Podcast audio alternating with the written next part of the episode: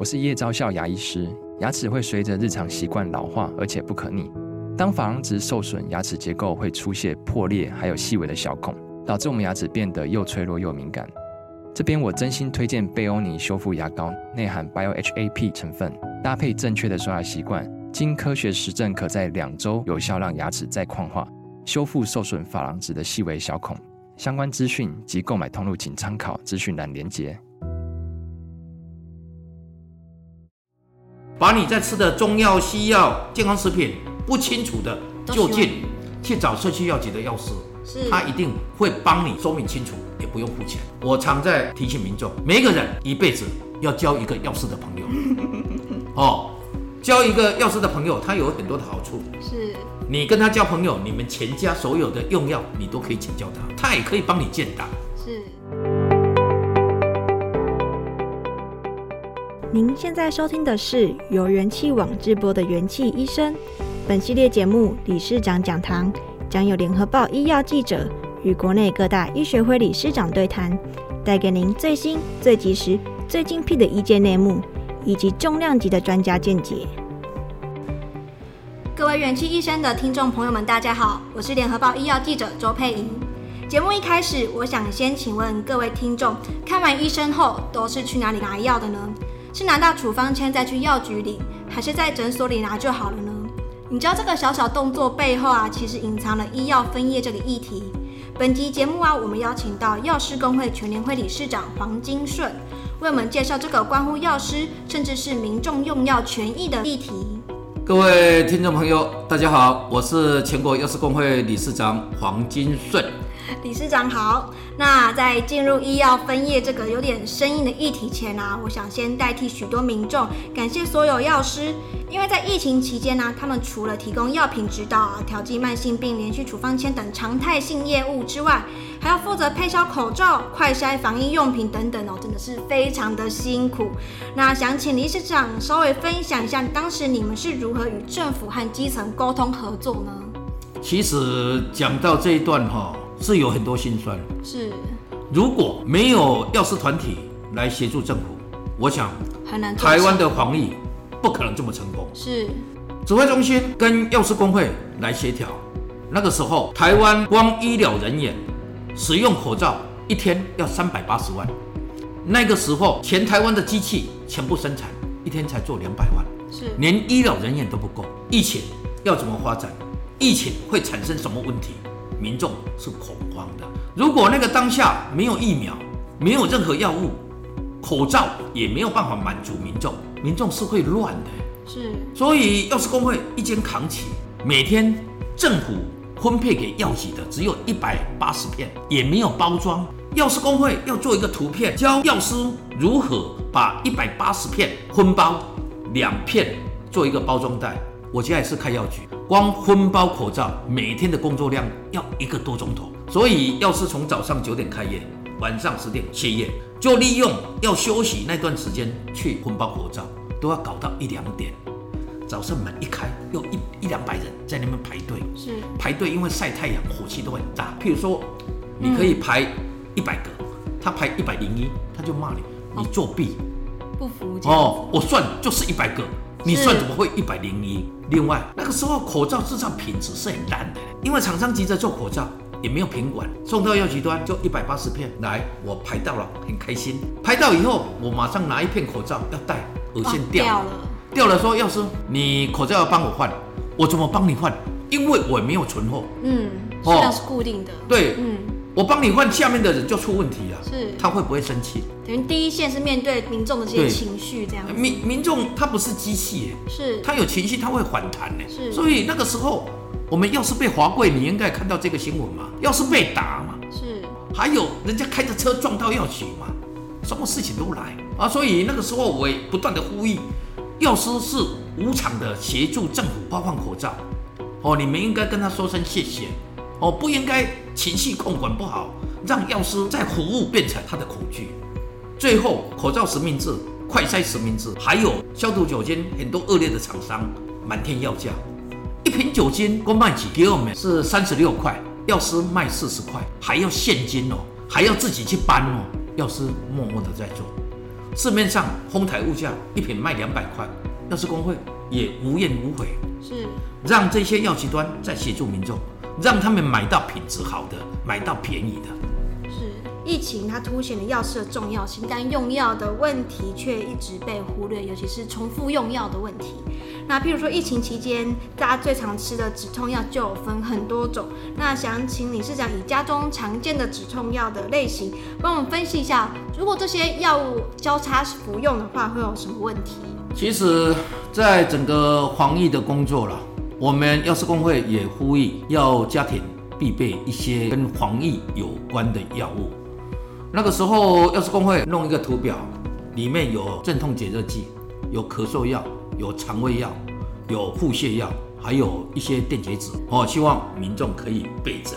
刚刚主持人在问的，其实镇痛解热药市场的品牌非常的多，是，但因为台湾有很多民众就医习惯，譬如说我牙痛还是头痛，他去看医生开了止痛药，它里面是乙酰氨酚。他又因为可能关节痛，他又到另外一家诊所去开了布洛芬，嗯，哦，就是说一般在关节的疼痛，医生常开的药，他不清楚两种混合吃，剂量就会出现问题，会造成什么样的问题？肝肾的伤害是。然后第二个部分，有很多民众喜欢吃葡萄柚，葡萄柚其实他有在吃阿司匹林，还是有在吃抗凝血药，都会出现问题。所以药品它可以治疗疾病。它也一定有副作用。台湾人的概念，有病治病，无病补身体。嗯，这个概念是要更改的。使用药物，药师是专家。不管你今天在吃西药、吃中药，还是健康食品哦，你譬如说我们最简单的市面上红曲，大家当成保健食品，但红曲你跟其他的降压剂来吃也会有问题。所以你最好把你在吃的中药、西药、健康食品不清楚的就近。去找社区药局的药师，是，他一定会帮你说明清楚，也不用付钱。我常在提醒民众，每一个人一辈子要交一个药师的朋友。哦，交一个药师的朋友，他有很多的好处。是，你跟他交朋友，你们全家所有的用药，你都可以请教他，他也可以帮你建档。是，经过理事长这样子讲之后，我们也知道说，其实药师在这段期间真的是，呃，贡献了非常非常多。那尤其就是，特别是疫情尖峰和现在的后疫情时代啊，我想，呃，民众对于社区药局的信赖一定是有提升的。那想请问理事长，有没有连带提升社区药局药师他们接受到的一些慢性处方签的数量？刚刚我讲过了，我刚开始主张所有的健保药局要参与贩售口罩，是。刚开始所有的药局端打电话来骂我，工会的官网每天被灌爆了。是每天在群组骂我的超过七百人，他们都认为工会为什么要来做这一块，也没钱，又那么辛苦，你就被民众骂这样。对，我认为在那个当下，药师工会有责任、有义务要来协助政府、协助民众，因为台湾刚好有一个鉴宝的体系，药企都有网络可以连接鉴宝署，可以做一个控管。是，譬如说你这个月可以来领两片，我这边就有登录。你用这张鉴宝卡到别的地方一插，你领过了，可以做一个有效的控管。你本身有这种条件，也因为药师你有医疗上的一些专业。今天不是民众来拿两片口罩你就让他走，你要教导民众在防疫的过程中戴口罩，要勤洗手，跟人碰面最好不要直接面对面。有一些工位是要教育的，药师在投影这一块也是花了很多精神。所以很多人都认为台湾就是药师来协助发口罩，其实他在公共卫生的领域也创造了很多里面不知道的东西。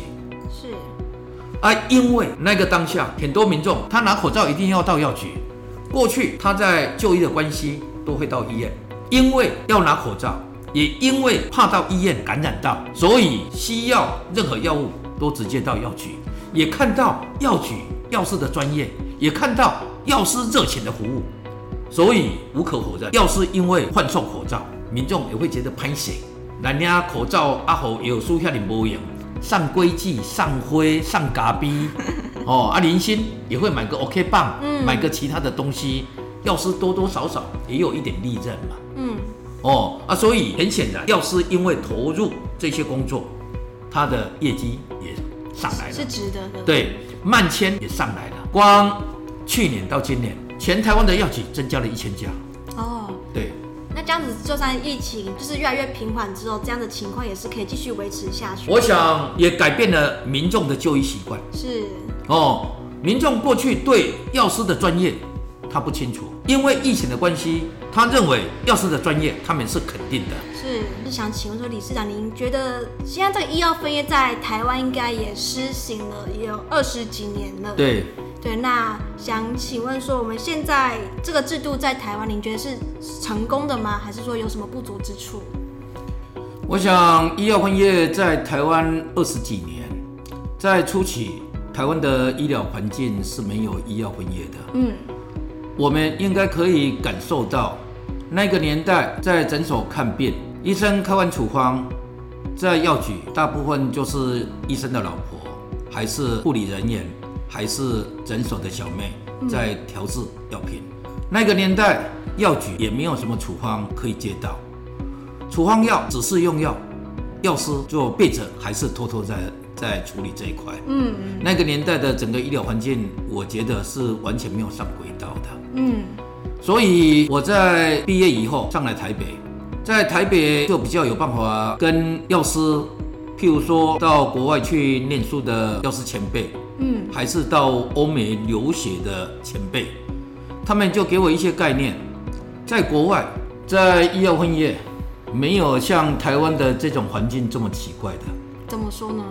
在美国，在欧洲先进国家，医药分业是百分之一百的。嗯，哦，就是医生开处方，这张处方交给民众，民众拿到他可以信赖的药局。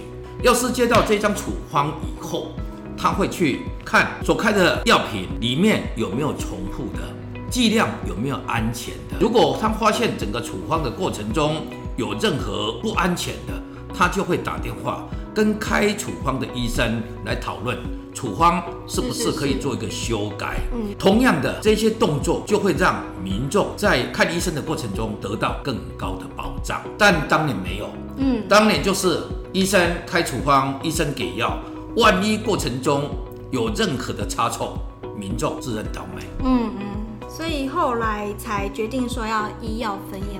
其实要医药分业也没有那么顺利了。嗯、我二十来岁的时候就参与整个药师公会，要求政府台湾的医疗环境要医药分业。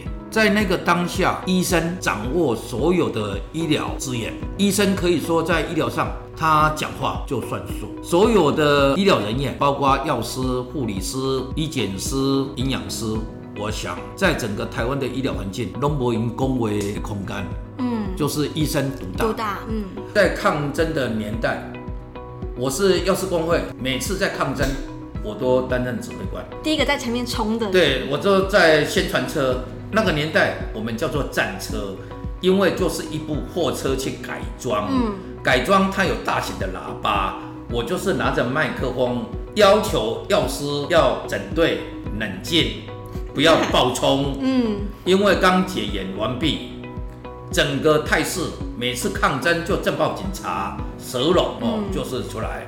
然后我们申请的时间，譬如说下午五点，我们就要让他举牌三次，没有解散的话，政暴部队就来了，就打得头破血流。是。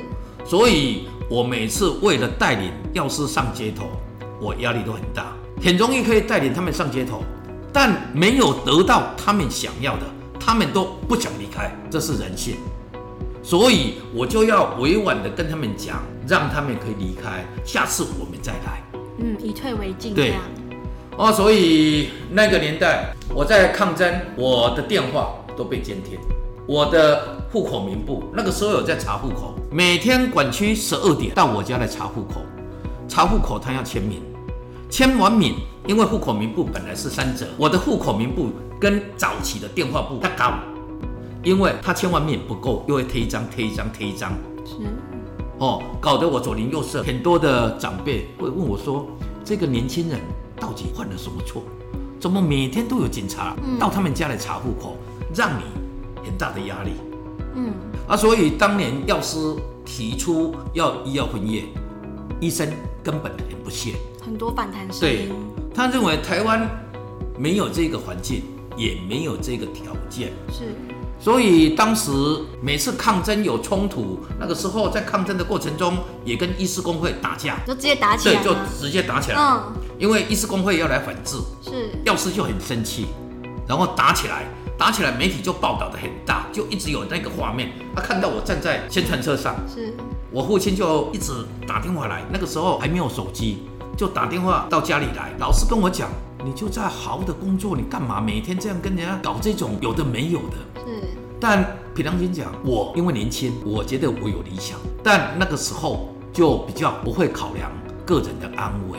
嗯。所以有一次我上一个节目，过去我还一直想。我每次都当现场指挥官，应该我能力不错。那个主持人才跟我讲，因为你年轻不懂，风险高，老的都不愿意做。嗯，初生之犊。对，所以我才慢慢的哎、欸、觉得可能年轻吧，不怕死。嗯，所以当时药师工会积极跟政府协商，在立法院要求立委可以协助立法，我们辛苦了四五年，才有办法真正。在台湾立法，让台湾的医药分业可以落实。那个是大概西元几年呢？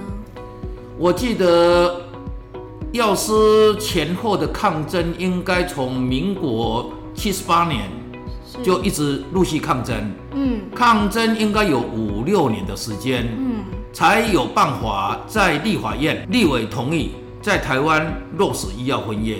那个时候在立法的过程中，就是。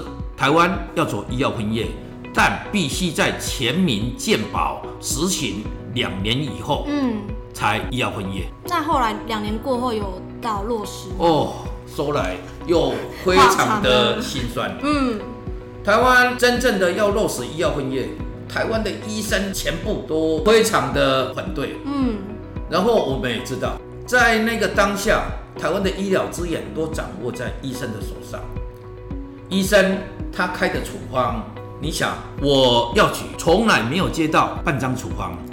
哦，医生药品的种类几千种，你要怎么准备？是，除非说医生跟药局端他有良善的互动，嗯，才有办法顺利的先通宵备拿到哦。譬如说你要开哪一种药，我就备哪一种药。是，但当时医师跟药师为了医药分业是相当的不合作。嗯，啊，不合作。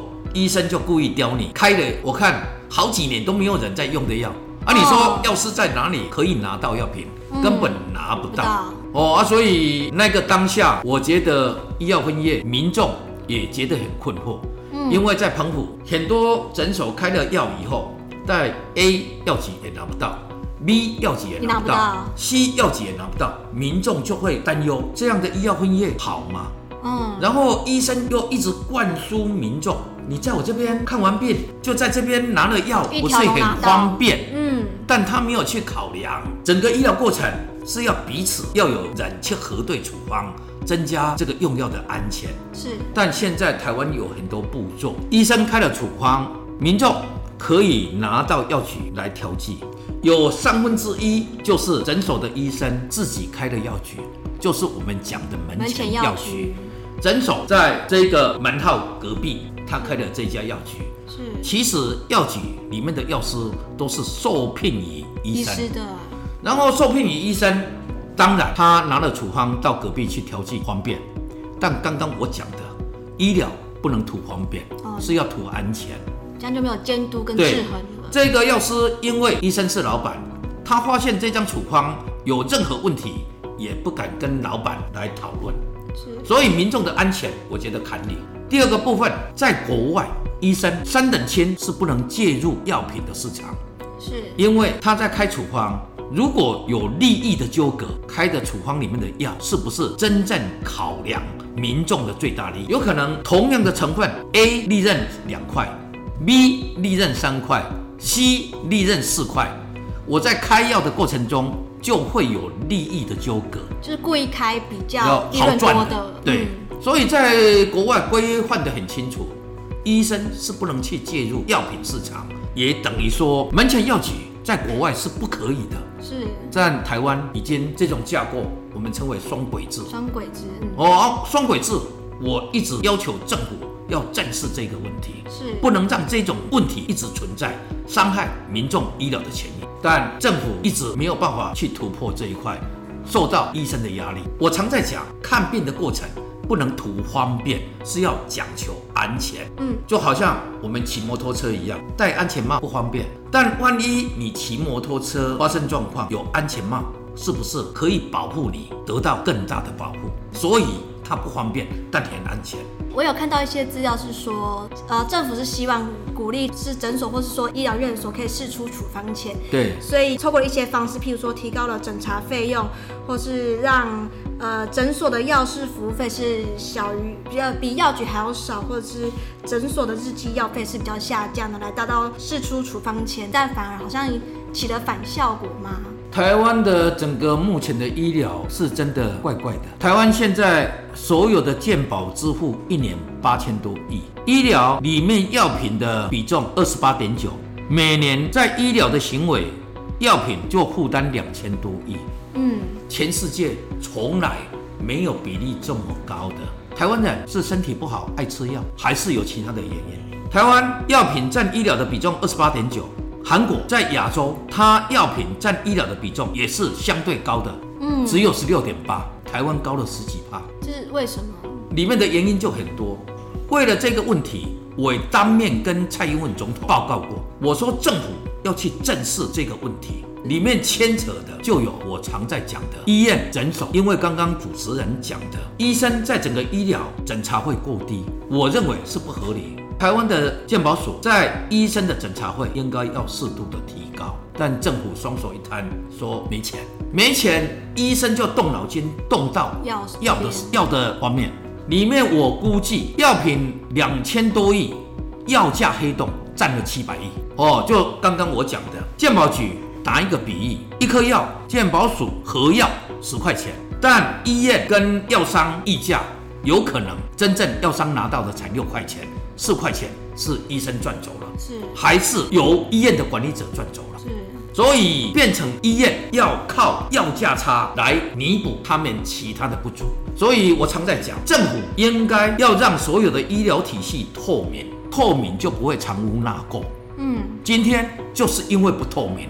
才有这些灰色的空间。是，那您刚刚也有提到医师的这边的立场，也有提到药价差。那想请问说，您觉得呃医药分业是有办法可能解决，或是说缓和药价差带来的影响吗？因为我本身也是健保委员，是每个月都会到卫福部去开健保的相关会议。当然，健保在台湾也让全世界拍手，台湾的民众很幸福，可以享受台湾的医疗健保。嗯。但长期台湾的健保占我们的 GDP 比重六趴太低，邻近国家日本八趴。是，如果提升一趴，将近有七百亿左右。嗯，长期台湾的医疗哦这么幸福，我觉得是牺牲医疗人员，政府应该面对医生的诊查费偏低，要想办法透明来弥补这一块。譬如说三百多块不够，他要五百块才符合成本，一百多块。要怎么来？嗯，你不能说放任不管，有医生在剥削哦，去找药品的利润，嗯、找护理人员的利润，弱弱相残。对，嗯，就好像一只老虎，它没得吃，它就是要去抢森林中哦这只绵羊的食物，是哦这只兔子的食物，这个不对的，应该要去面对了解这些费用不足要怎么处理。我也跟总统要求，在健保的规范，药品是要独立总额。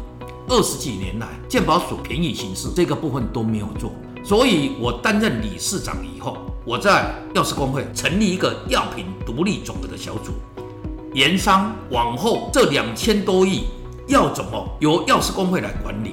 是，但现在很多人在讲，医生开处方，因为药品是药师来管理，他处方就乱开。我不敢讲没有，但这种情形。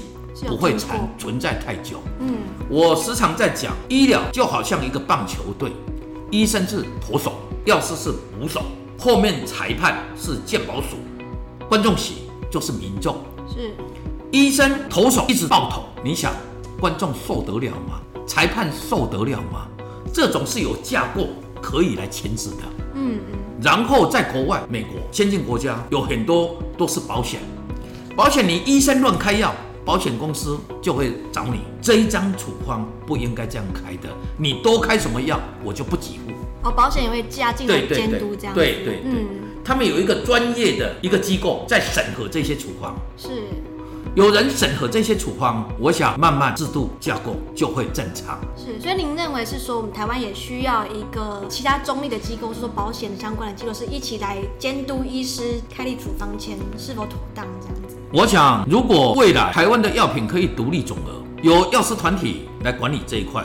药师团体除了药师之外，也会找医生，也会找专业的工位体系的，还有学者专家共同组成这个委员会，是来去审核它到底有没有开得好，这样才客观。呃，我想大家听到这里应该有感觉到医药分业这个议题，其实牵涉到了医和药两双方哦。那到底两方要怎么合作，才能一起为病人创造最好的就医环境？那我这边其实是有先收集了一些可能是基层的诊所，他们呃对于医药分业方面的一些疑虑。那请问教一下理事长，可以怎么样的解决？呃，有些基层诊所他们反映，譬如呃遇到了可能临时试出了处方前，但是附近的药局却没有相关的备药，或是比较少的药局愿意多花时间磨制儿童的用药。或者是呃，好像有个一点八公里的规定，但是这个距离的规定造成了行动不便和不舒服的民众他们的负担，或是药师有时候其实是请假不在啊，那没办法调剂药品等等，甚至有药师他没办法了解很多专科的药品这些疑虑，那想请教一下理事长，这些可能可以怎么样的解决呢？说到这一块，是我就是要讲。医药分业当初的状态，嗯，你说台湾我们坊间可以看到的小儿科、耳鼻喉科，哦，还是加医科，有可能分布的地点都不一样，是分布的地点都不一样，在附近一点八公里以内一定有一家药局，这我们都有做过统计调查。哦，所以不管台湾哪一个角落都有了，大部分是是是。你边陲的地方，哦，譬如说也没有诊所，也没有医院，有。很少，但一点八公里，政府就规范，如果没有药局端医生开的处方，他可以自行调剂。是，这法规上很清楚。西医诊所在讲的，我今天平常就有门前药局，是你开的处方都是门前药局帮你处理。这个药师突然请假还是出国，你有选择，你可以找临时的药师约雇的哦。你譬如说申请这个药师来帮忙你三天。这个都很方便，可以找到药师工会也可以来协助帮忙你。但现在就是医药有一些医生跟药局不合作，我药局端从来没有看过你的处方，你突然丢一张处方来，是你有没有办法去处理？你当然没有办法去处理。嗯，但我们可以清楚，耳鼻喉科用的药，因为它的专科嘛，用的药应该都在一百多种以内。是。小儿科也都同样的，它的种类不会太复杂。如果真心要合作，为了病人的福利、病人的就医安全，你应该跟药局端讲哦，我习惯开什么药，你就要备这个药。事先沟通。对，你备这个药，如果你跟药局讲，叫他备这个药，他不要，就是药局的错。是。所以他的这种讲法。我觉得不够客观，是哦，你不能说一年我都接不到处方，你突然丢一张，备了药以后我怎么办？要后年才会再接到一张，我的药过期找谁来负责？所以我们讲事情要客观呐、啊。哎，那我也想请问，就是说疫情期间，其实好像药师这边开始有了送药到府的这一项新的送药方式吗？这是因为疫情而起的吗？就其实一直以来有因为医药分业而有这样子的讨论呢？其实，在疫情之前，药师工会就有在推送药到府，但送药到府在都会区比较少。我们都针对偏乡偏乡的部分，嗯，因为年轻人都在都会区工作，是在乡下，譬如说东部花莲，有很多年纪大的长者都独居啊。长者因为年纪大，慢性病也相对的多，有时候行动不方便。工会的立场，拿了这张慢签，我们手上都有他的资料。譬如说，每个月要来回来拿药，一月三号他应该要回来领药，发现说，哎，隔了十天都没有来领药。药师就会主动的打电话去询问，是哦啊，如果他真的不方便，我们都会鼓励药师，你就骑着摩托车送药，帮他送过去，也关心他的整个服药的过程中有没有按照医生的交代我觉得这样对年纪大的是一个好的事情。这一个部分，药师工会默默的在做，但都没有得到任何的报酬。在去年，因为台湾的疫情突然蹦出来，爆发了，对，一天多一两万。那个时候规范的比较严格，确诊者一定不能出来，不能出来。如果在都会区，我有亲戚朋友兄弟可以帮忙拿，问题可以改善。但考量的在台北。比如说，我从台南上来，我没有任何的亲戚，是我租一个房子，我确诊了，我怎么办？所以政府指挥中心才跟药师工会协商，是不是药师可以送药？那个当下我就调查前台湾六千多家的健保药局，有几家有能力，那个时候可以协助送药的也不少的药局。是，所以我觉得药师在防疫的过程中是感动的。是是是，我们陆续送药送到现在啊，已经超过二十万户啊。嗯，你让二十万户的人跑出来，天下不是大乱的。嗯，那这样子送药到府，算是因为疫情有稍微趁势而上，也进入了大家的眼帘。那这样子的话，之后在推送药到府的时候，会比较多外部资源可以帮助吗？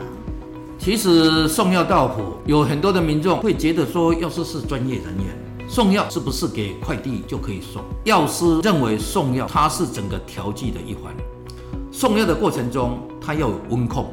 如果你随便交给一个人，他今天摩托车上有吃的东西，有其他东西，嗯他一定排他的点，有可能夏天气温高，保存不当，保存不当是第二个。有没有按照这个步骤在执行送药到户？有可能你们的管制药，管制药都是严格的控管，万一管制药掉了，还是有这个送药的人拿走了，这个都会出问题。是，所以我们认为，在整个管控送药都要由药师来执行。我们送到，因为他不能出来嘛，我们挂在他的门口，我们都要拍照。拍照以后打电话告知他，马上跟他说明里面有什么药，你要核对。离开，我们马上要求这种这个动作。你里面譬如说什么药有几颗，什么药有几颗，你要怎么服用，嗯，都清楚了以后，药师才离开。是，所以我们认为，在整个送的过程中，民众用药他很安心。药师也充分的展现他们的专业。刚刚这样子听起来，其实疫情好像是唯一就是转机哈，让药师跟民众的接触机会增加了，也连带提升了药师的重要性。那我听到一个消息说，其实药师公会全联会他今年争取到了二零二三年亚洲药学年会的主办权。那想请问理事长，这个对呃台湾的药师工会还有对整个台湾来说什么样的意义？可以透露一下这次年会的主题吗？这个要从全国药师工会跟其他国家的互动讲起。在我担任全国药师工会之前。我是台北市药师工会的理事长，是我们那个时候就跟日本东京都药师会建立姐妹会，跟大韩首尔药师会建立姐妹会。我上全国药师工会，因为台湾在国外我们的邦交国不多，因为过去我跟首尔、跟日本东京都都有一些互动。我担任全国药师工会，我就积极在国际外交想要做一个突破。刚开始寻找了很多国家，想要跟他们建立关系，都没有得到善意的回应。在去年四月，我一直跟印尼药师会协商，印尼药师会也同意在去年四月跟台湾全国药师工会建立姐妹会。在去年的十一月，我到吉隆坡也跟大韩药师会建立姐妹会。所以全国药师工会在国际外交上四十几年来是一个重大突破，建立两个姐妹会，也因为两个姐妹会的协助。我在今年十一月在马来西亚吉隆坡申请亚洲药协会年会在台湾举办，因为有朋友的帮助，我们顺利的拿到亚洲药学会年会在台湾举办。这是十几年来台湾药界一直在争取的，都争取不到。是啊，争取到二零二三亚洲药学会，嗯，我想对整个台湾药界是一个大事，对药师工会也是非常重要的一个事项。亚洲药学会的会长刘兰达率他们的理监事到台北来，台北停留两天，我也安排他到总统府拜会赖清德副总统。赖清德副总统也当面允诺，政府会全力来协助，把亚洲药协会的年会办好。是是是。所以我也得到政府的支持。刚刚你提问的，其实这次亚洲药协会可以来台湾举办年会，跟我们的疫情有很大的关系。嗯，在国外不要说亚洲，全世界都很好奇台湾的药企怎么有办法做口罩实名制做得这么成功，包括 FIP 也想找我去说明当时口罩实名制是怎么做的。在口罩实名制刚在做，泰国、日本、新加坡、韩国。也来问我台湾是怎么做的，所以他们对台湾药师在公共卫生防疫的工作是充满好奇的，前来取经。对对，嗯，所以我回来跟台湾的药界讲，利用这次年会，我们要让世界看到台湾它的民主、自由、进步、繁荣，这是民众表现给外国人看，也要让外国人了解台湾的药业是这么进步。台湾的药师在公共卫生的领域，他有办法做这么多，让台湾的药师利用这次年会展现他的光荣跟骄傲。是，所以这次年会的主题会比较偏重是疫情期间药师的角色。好的，这今天的节目到这边就是告一段落，就是谢谢药师公会全联会黄金孙理事长从药剂的角度啊，就是跟我们分享疫情期间药师的重要性，也跟我们分享了医药分业。这个看似艰深却与民众息息相关的议题，或许大家听完这一集，仍旧不确定是否该落实医药分业，但也没关系。但是就是期待大家能关注这个议题，然后大家一起思考，共创良好的就医环境。那今天就先这样子，拜拜。谢谢所有的听众朋友，希望今天的说明对各位会有帮助。谢谢。感谢各位收听，如果喜欢这集内容。您可以在元气网医生频道重听本集节目，并阅读精彩报道。也记得订阅我们，留下好评，或是留言告诉我们您的想法。